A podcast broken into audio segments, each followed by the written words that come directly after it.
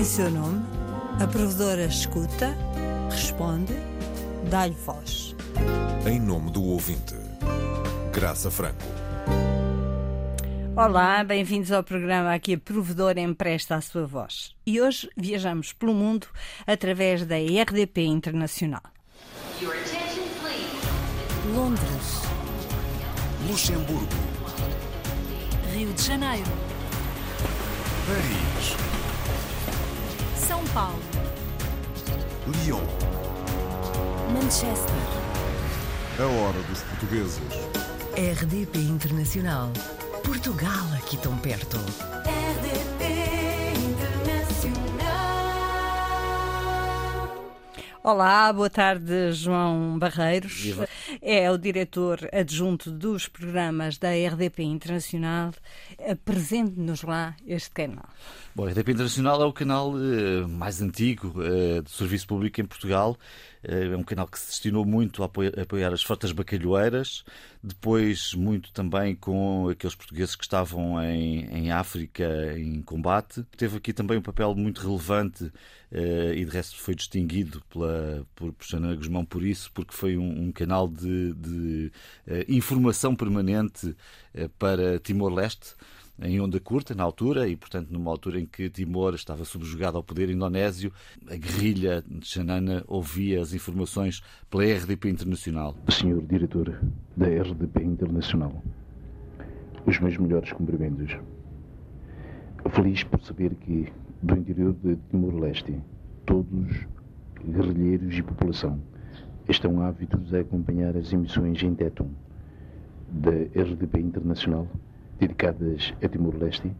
Venho agradecer a magnitude deste gesto. Uh, hoje os tempos são outros, estamos em 2022 e tanto tempo E, depois. e tem graça, porque nem as frotas bacalhoeiras nos ouviriam hoje, nem eh, Timor em onda curta seria possível. Mas já lá vamos. Sim. Vamos para já falar das obrigações eh, da RDP Internacional, que estão, como sempre, estipuladas no contrato de concessão e que a jornalista Inês Forjás foi ver quais são.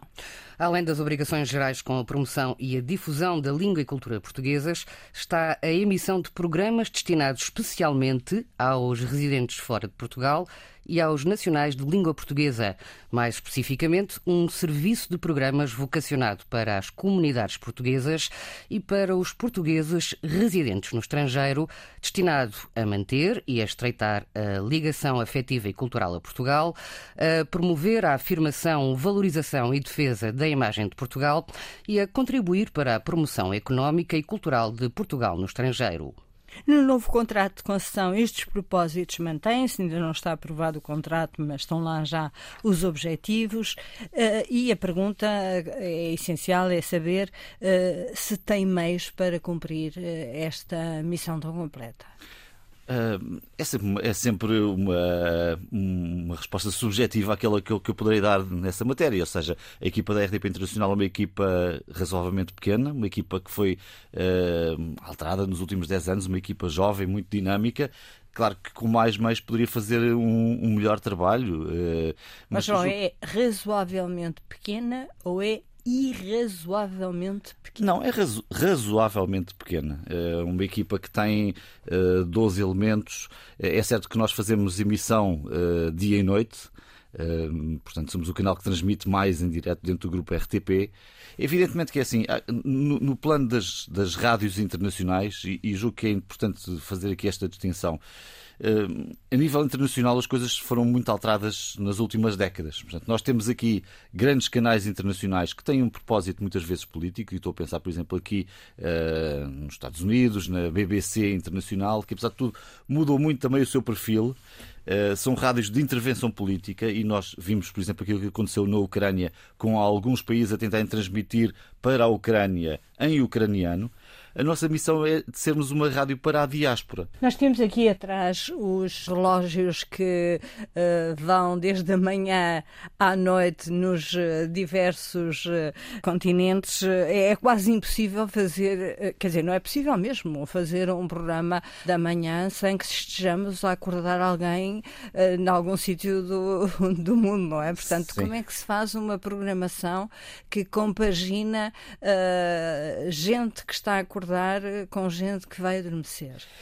Hum, bom, procuramos, sobretudo, é fazer programas com qualidade e, e, temos de facto essa noção porque temos, temos os relógios à frente e sabemos que eh, ele começa na Califórnia, onde é meio da noite eh, e essa hora é, é a entrada quase do dia seguinte na Austrália. Portanto, temos a noção, quem faz programas sabe que é o que é. E não temos programa da manhã, nem temos programa da noite. Sobre o número de portugueses atingidos por toda a programação, eh, há vários números que nos são dados. O Observatório da imigração apontava em 2020 para 2,3 milhões de portugueses espalhados pelo mundo. As Nações Unidas já davam um bocadinho mais, 2,6 eh, milhões, mas o estudo da Fundação Francisco Manuel dos Santos, de Fernando Alexandre, fala em 5 milhões, portanto, quase uh, o dobro.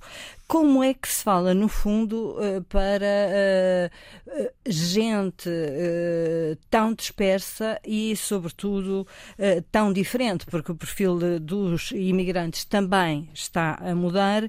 São gente licenciada, gente com outras preocupações. Como é que a programação se adapta a esta nova vaga da imigração? Essa é uma dificuldade. Eh, uma das primeiras coisas que fiz há sete anos, quando cheguei à RDP Internacional, foi trazer aqui um sociólogo, Carlos Liz, uh, juntar-me com a equipa e falarmos sobre quem são estes portugueses, que necessidades é que, é que, é que têm. E essa é uma questão permanente na, na equipa da RDP Internacional. É como é que podemos realmente fazer serviço, entregar aquilo uh, de que precisam.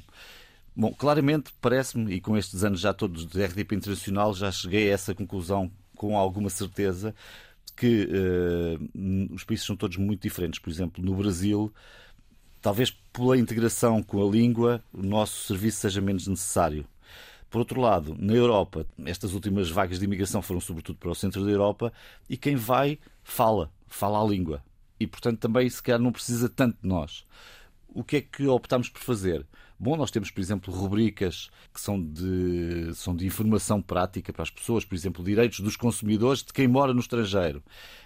Um, uma rubrica com a Direção-Geral dos Assuntos Consulares que dá informações muito práticas sobre um, quer regressar a Portugal e legalizar o meu carro, como é que faço?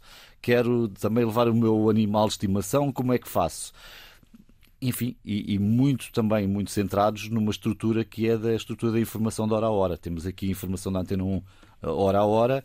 É verdade, é muito uh, João Barreiros é o diretor adjunto de programas da RDP Internacional, mas a informação é da responsabilidade do diretor de informação certo. e por isso nós uh, fomos perguntar ao João Paulo Baltazar qual é a estratégia para este canal. Vale a pena assinalar que os interesses das comunidades têm sido avaliados à distância ou em visitas diretas ao longo dos últimos anos. O que nos dizem é que querem saber notícias de Portugal, saber como se relaciona Portugal com o mundo e querem desporto, sobretudo o futebol nacional. Com isto em mente, vamos então saber, junto do João Paulo Baltazar, o que é que há da informação na RDP Internacional. A RDP Internacional transmite a todas as horas, em simultâneo, os noticiários Antena 1.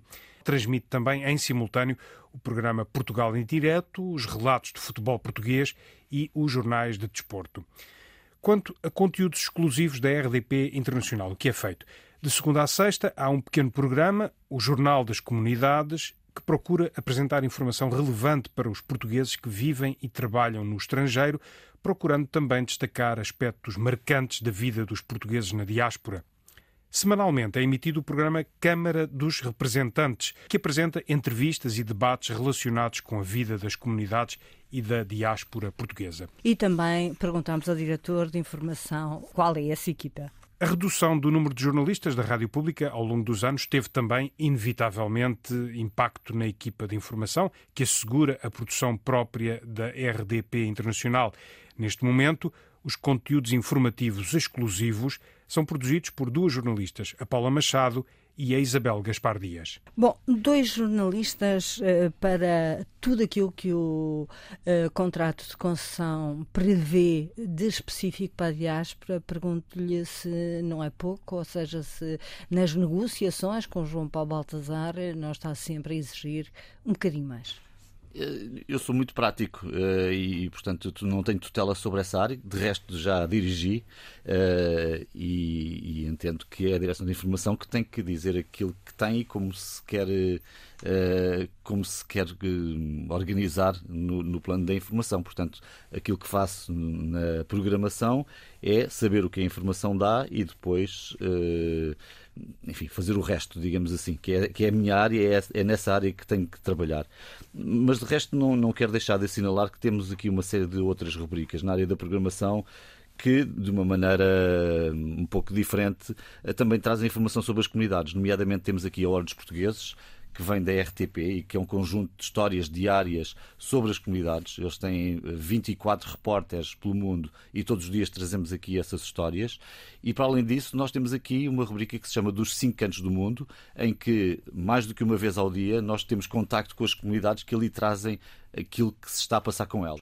Nós não temos nenhuma queixa sobre a RDP Internacional, mas um ouvinte que se dirige para nos dar eh, parabéns pela cobertura da guerra da Ucrânia e que é ouvinte da RDP Internacional, ele eh, coloca a questão de, por exemplo, a BBC ter recolocado o serviço de ondas curtas para passar o crivo da censura, que neste momento está a bater sobre os sites ocidentais e os sites são maneira mais eh, comum de se ouvir as rádios estrangeiras. Ele pergunta eh, em que estado é que está o emissor da onda curta. Não existe, mas eu pergunto se vale a pena eh, retomar a questão em termos de RDP internacional. Tenho dúvidas. Uh, bom, faríamos aqui mais uma série de programas sobre, sobre essa temática. Sobre a Ucrânia, vale a pena dizer aqui numa nota muito breve, e já o referi lá atrás, uh, que há aqui de facto uma série de rádios que têm um intuito político e de resto são financiadas pelos Ministérios dos Negócios Estrangeiros,